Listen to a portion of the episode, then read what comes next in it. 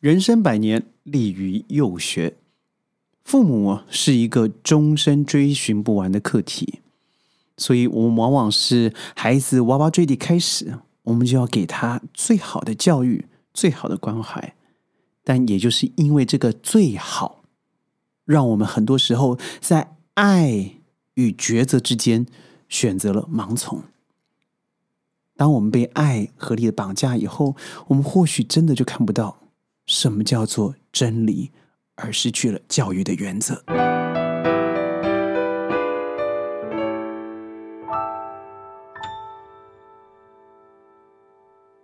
欢迎各位加入今天的宣讲会，我是轩。在严氏家训里头说：“教父出来教儿婴孩，新嫁来的媳妇一开始就要教好。”而孩子呢，我们从小就要好好的带起，让他以后成长一切顺遂。所以，我们往往就说以孝持家嘛。所以，谁言寸草心，报得三春晖？我的爸爸妈妈总是对我如此。所以在《游子吟》里头，孟郊侃侃而谈父子之情、母子之情。也就因为如此，这个终身没办法解开的结。让我们心里头好像有一种感觉，就是凡事都是应该的。在 I 世代、Z 世代之后更是如此。在一系列的活动以后啊，我朋友很高兴的分享给我几封在受教的孩子父母所给的一些回馈。这个活动呢，是从原来第一次有四天到五天，第二次直接延长到了十二天。我们都知道，孩子啊要离开父母的襁褓，那是非常不容易的事情，尤其是远出重洋也好，那真是非常恐怖的一个经历。因为父母觉得，哎呀，这孩子是不会的。但奇怪的是，很多时候，当我们依依不舍的时候，孩子却背道而驰。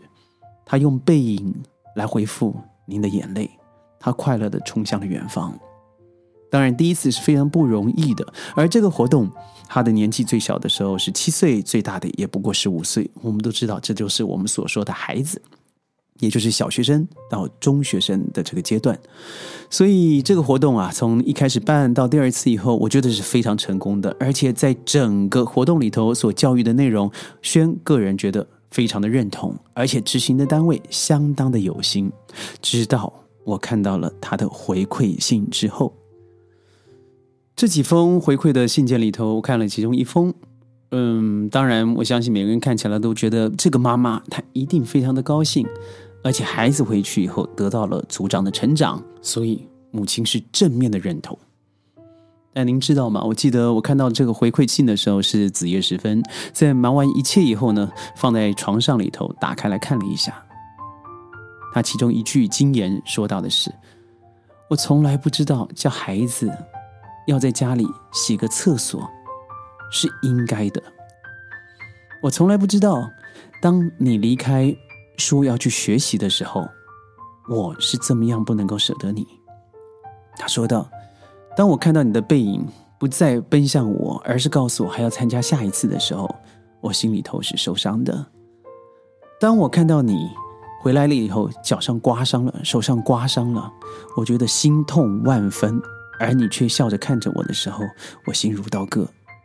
他写的说：“你说我下次还要再出去，而且我要学的更多。我未来要保护我未来要保护爸妈的时候，我觉得我好像被舍下了，你好像不再需要我了。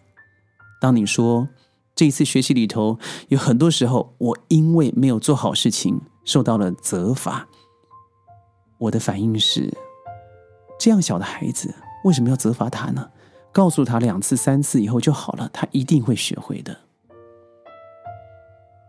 用我刚才的语气啊，还有我刚才的内容，我相信百分之九十九的您可能觉得没有什么问题啊，因为我也是这样。但各位想想好不好？一个孩子的成长，刚才所说的五点，不都是他成长应该要必经的经验和养分吗？就是因为我们现在很多当下的孩子早就已经舍弃这些经验，而且直接拿到最后的结果，而这结果怎么达成的，都是父母、大人们起手帮他完成的。那其中包含了学校的作业，包含没有交作业以后的责罚。当孩子交不出来的时候，受了责罚，母亲就到了学校去。我曾经有一个家长跟我说：“他说你知道吗？我的孩子在学校打架，是他先出手的，我就被招到学校去喽。”于是这个副校长跟我讲话的时候很不客气，说我孩子很没有礼貌。我真想跟他说：“你搞清楚一下，我孩子是黑道，哎，他要打你太容易了。”对，这个语气不太一样，你听起来就知道这个妈妈是有问题的。但我告诉你，第一个妈妈的问题绝对于不下第二个妈妈。因为你看起来，他对于孩子，嗯，关心、备至，甚至有些依恋，那都是出现在母亲一般的常态之中。但您知道，在七到十五岁的孩子，是他人生最重要的求学时间，也就是我刚才所说的，嗯，如果要教孩子，教儿婴孩，这个婴孩在古时，因为我们都知道古时早熟嘛，现在孩子晚熟，那七到十五岁的时候，就是最重要要学习的时候了。包括我最尊重、最喜爱的韩愈，他在《诗说》里说里头也说了：“爱其子，择师而教之。”这个师，他不见得只是学校的老师，他更是生活的导师。而第一个生活的导师，不又就是父母吗？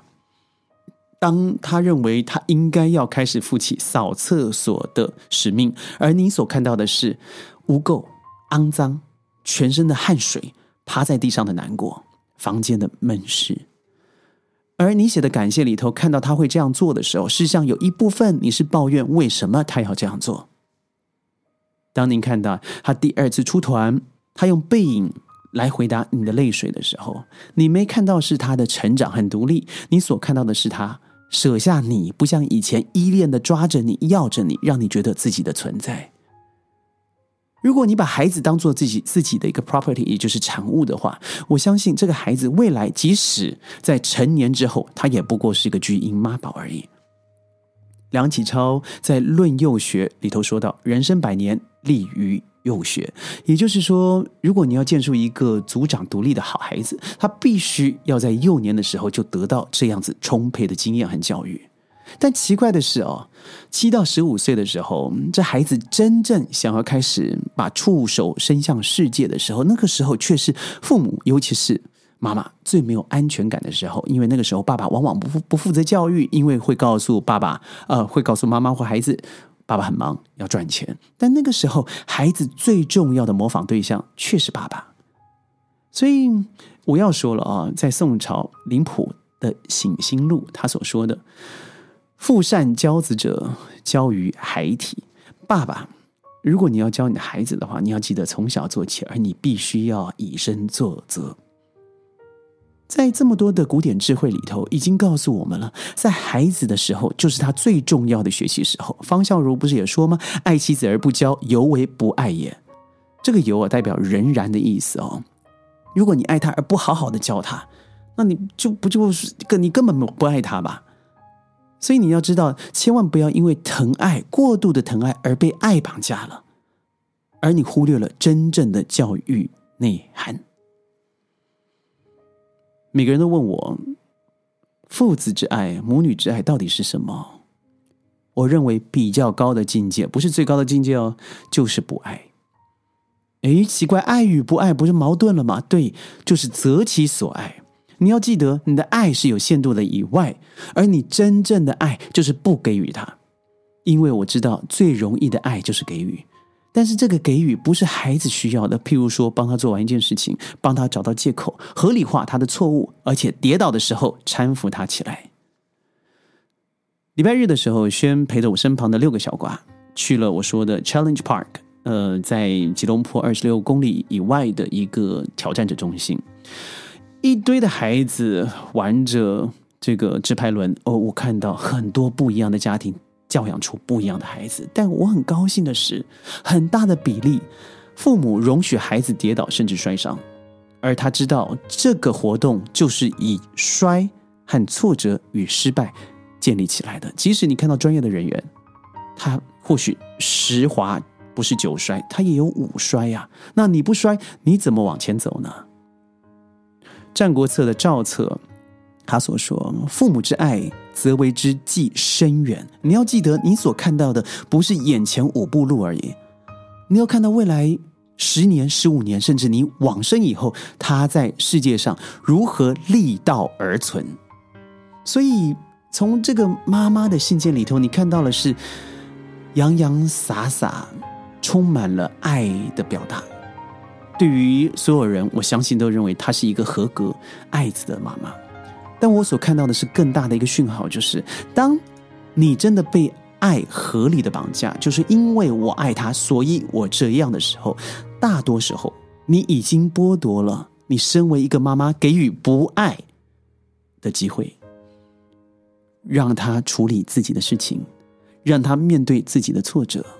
看着他离去，笑着挥手，然后努力的把自己的生活过好，让你孩子转过头的时候看到一个坚毅的妈妈，快乐的妈妈，没有自己的孩子，你活得比孩子更好的妈妈，那就是马首是瞻。所以养子啊，必从自己自己开始。我一直这么说。如果你看看到一个妈妈是唯唯诺诺的、疑神疑鬼的，你的孩子到最后也是这样子的人。所以韩非子在外出说。母妻子，子而不信其母，非以成教也。白话的就说，嗯，做母亲的去欺骗了儿子，做儿子的不相信自己的母亲，这样的家教是不会成功的。所以，不论是严氏家训也好，韩非子也好，所说的都是我们要以自己的生活作为一个标杆。但如果你把他的生活变成你的生活了，你看到他的独立，你变成一种痛苦了，那你已经不会是成为一个好的父母了。或许您认为轩是个老学究啊，老是以这些古词古文的来勉励我们，但是不要忘记了这句话：人以孝悌忠信是教，家为礼义廉耻是上。这什么意思？也就是古人早就告诉我们了，只要你愿意去多读这些书籍，你会发现啊，孩子在礼义廉耻四维八德里头的教训已经非常足够，让他作为一个成人的标准。那父母。